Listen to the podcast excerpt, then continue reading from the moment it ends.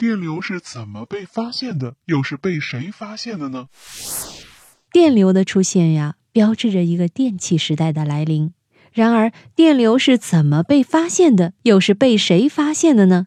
本期就来为大家说说这方面的故事。电流的发现纯属偶然。一七五二年，有一位名叫祖尔策的意大利学者，把一片铅和一片银放在舌尖上。当这两片金属的另一头连在一起时，他发现舌头的感觉很奇怪，既不是铅的味道，也不是银的味道。他反复试验，发现确实有这种现象。由于找不到解释，他就没有再把这件事情放在心上。实际上，他的舌尖上流通了两个金属相接触而产生的接触电，味觉因而发生了变化。又过了近三十年，意大利博洛尼亚大学的医学教授加法尼也遭遇了这种现象。加法尼是一位解剖学家。一七八零年九月二十日，他正和他的两个助手做解剖青蛙的实验。他将解剖完的青蛙。放在解剖桌子上后，一名助手无意中让解剖刀碰到了一条蛙腿的神经，四条蛙腿顿时猛烈的抽动。加法尼感到奇怪，又重复了这一实验，发现了同样的现象。他将蛙腿用铜丝挂在铁格窗上，想看看雷雨时蛙腿的反应。结果发现雷电发作时蛙腿抽动。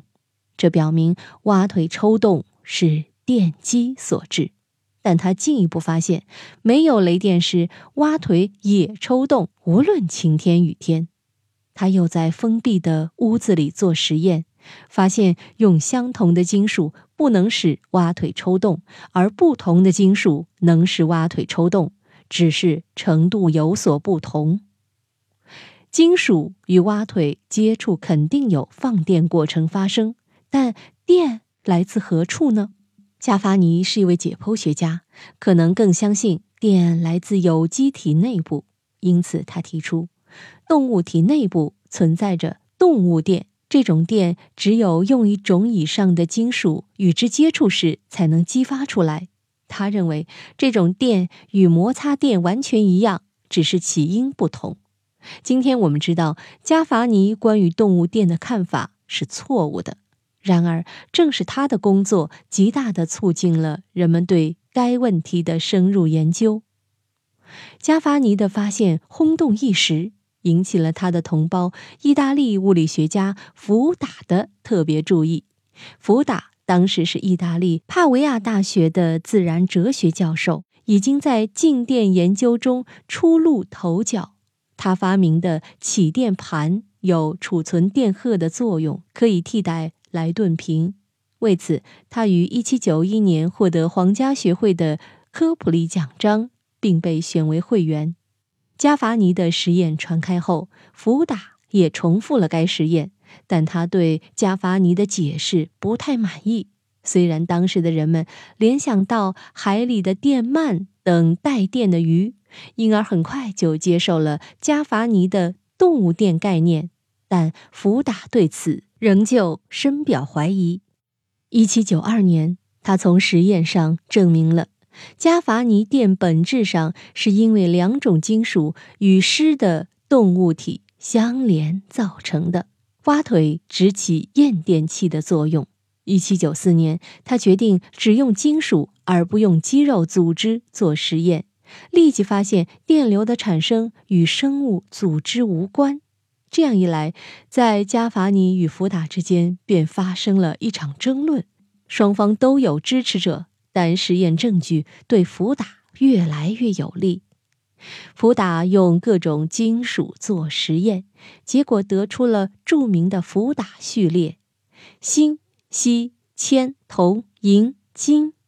他发现，只要将这个序列里前面的金属与后面的金属相接触。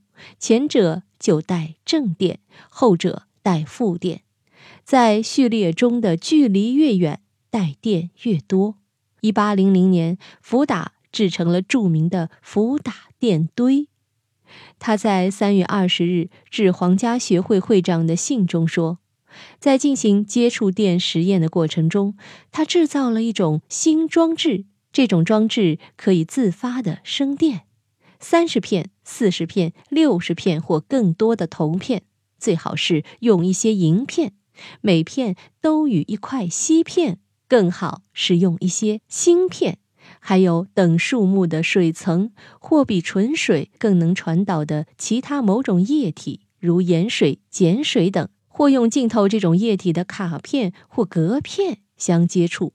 当这种水层夹在每副由两种不同金属的耦合之间时，也就是三种导体的交替必须按照同样次序，我的仪器就造成了。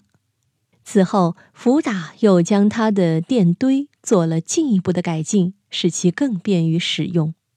福打电堆的出现，使人们第一次有可能获得稳定而持续的电流，从而为研究动电现象打下了基础。同时，它也推动了电化学的发展。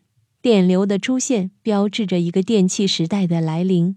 福打电堆在科学史上具有十分重要的。地位，好了，密室里的故事，探寻时光深处的传奇。